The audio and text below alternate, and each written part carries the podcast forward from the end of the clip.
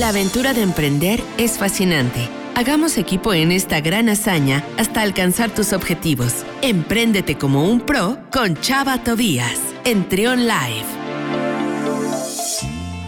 12 del mediodía con 8 minutos y abriendo esta semana de colaboraciones. Nuestra primera colaboración de esta semana es con Chava Tobías, precisamente director de la revista Pro. ¿Cómo estás, Chava? Bienvenido.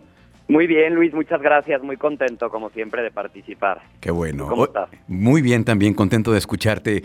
Oye, pues es indiscutible que el factor felicidad juega un papel importantísimo, fundamental dentro de las empresas y es de eso lo que quieres platicarnos en esta ocasión. Sí, la verdad es que se me hace un tema bien interesante porque es un tema bien actual y que muchas veces a las empresas, a las pequeñas y medianas empresas se les olvida que está ahí. Yo creo que también es un tema generacional, que muchas veces las, las empresas que tenían a un director que a lo mejor era una, una persona de 40 años para arriba, que estaba acostumbrado a lo mejor por, por su tipo de, de, factor generacional, que lo más importante era como obtener el éxito, que no importaba a lo que te dedicara, siempre era como este tipo de generaciones que siempre estaban buscando todo el, el, factor de monetizar y de, y de ganar más y de ver cómo le podía hacer. Y se enfrentan a nuevas generaciones, como los millennials y las la generación que, que apenas ahorita va saliendo de, de la carrera, la generación Z, que entonces ya son generaciones que sí obviamente buscan el éxito, buscan el reconocimiento, pero sobre todo buscan estar contentos en el lugar donde trabajan, que buscan que lo que están haciendo les dé esa satisfacción personal, que muchas veces antes, eh, por ejemplo, nuestros papás, nuestros abuelos se podían dedicar hasta algo simplemente porque pues el, su papá les decía de que esto es a lo que tú te tienes que dedicar o quiero un doctor en la familia o fíjate que la empresa familiar va por, por la parte de contabilidad, entonces tú te tienes que quedar con la empresa. Y ahora vemos estos chavos que se deslindan por completo, muchos hasta de la empresa familiar, que ya tienen todo puesto, sobre todo por buscar estar contentos en lo que hacen. Sí, sí, sí. Es bien interesante cómo juega ya este factor. Ya hay carreras que estudian hasta la el factor de la felicidad y, y que muchas veces lo vamos dejando a un lado y a lo mejor nosotros estamos más preocupados en que sí se cumplan los objetivos que en que nuestros nuestros empleados o nuestros colaboradores estén contentos, estén a gusto en el lugar donde trabajan. Y es bien interesante porque cuando se combinan las dos cosas, no se van a dejar a un lado las metas, pero se combina con la parte de la felicidad, creo que se pueden lograr unos resultados, pero sorprendentes. Sí, me ha tocado ver también ejemplos muy, muy evidentes de, de gente que sí prefiere, más allá de un sueldo, un salario que sí es importante, todos trabajamos porque tenemos necesidad, pero, pero hay mucha gente que le importa más hacer lo que realmente le gusta y ya en segundo plano vendría la paga.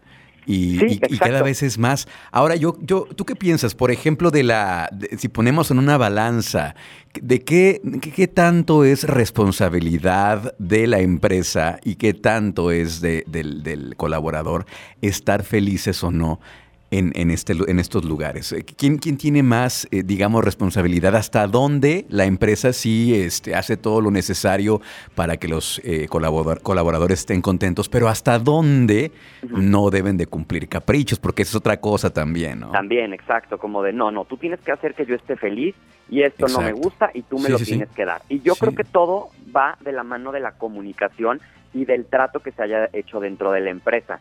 Yo creo que es un 50 y un 50. Yo creo que hay que ser muy claros cuando entra un nuevo colaborador a trabajar en nuestra empresa de decirle, estas son las prestaciones que yo te voy a dar, el lugar tiene estas amenidades, puedes hacer esto, no puedes hacer esto, los permisos se manejan de esta forma. Y entonces así, a la hora que ya entra el, el colaborador, ya sabe dónde está trabajando, porque luego vemos que hay empresas que prometen mucho, entra la persona y se da cuenta que sí, a lo mejor el sueldo sí estaba, las prestaciones sí, pero el ambiente de trabajo pues a lo mejor no era el más adecuado o la empresa simplemente se preocupa como por yo ya te estoy dando esto y tú me tienes que entregar esto y creo que ahí entra mucho la parte de qué podemos hacer para que nuestros colaboradores estén contentos, qué podemos hacer para que haya un ambiente de, un ambiente de trabajo sano ahí yo creo que también entra mucho la parte de inteligencia emocional, de cómo le hablas a los colaboradores, de qué les pides, cómo se los pides.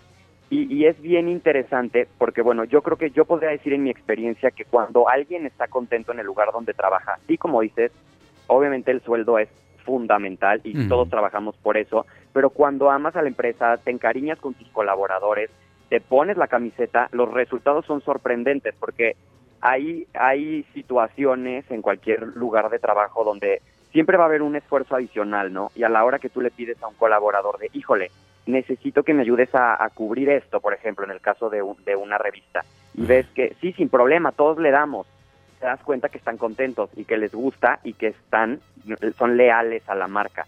En cambio, si no está el, factor de felicidad, es, yo ya cumplí, yo ya me voy. Exacto, sí.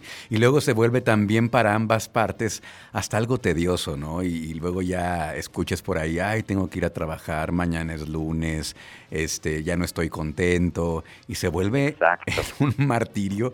Y pues eso repercute, fíjate qué importante es porque repercute no nada más en el entorno laboral, sino también en el entorno personal, ¿no? Cuando uno llega ya con su familia, este, tal vez de malas. No, o eh, llega al lugar de trabajo y trae esa actitud y se la contagia a los demás colaboradores. Sí, ya trae esa actitud de yo ya no estoy contento, ya no me gusta, pero sigo aquí porque, pues sí, la paga es buena, pero no me gusta trabajar aquí.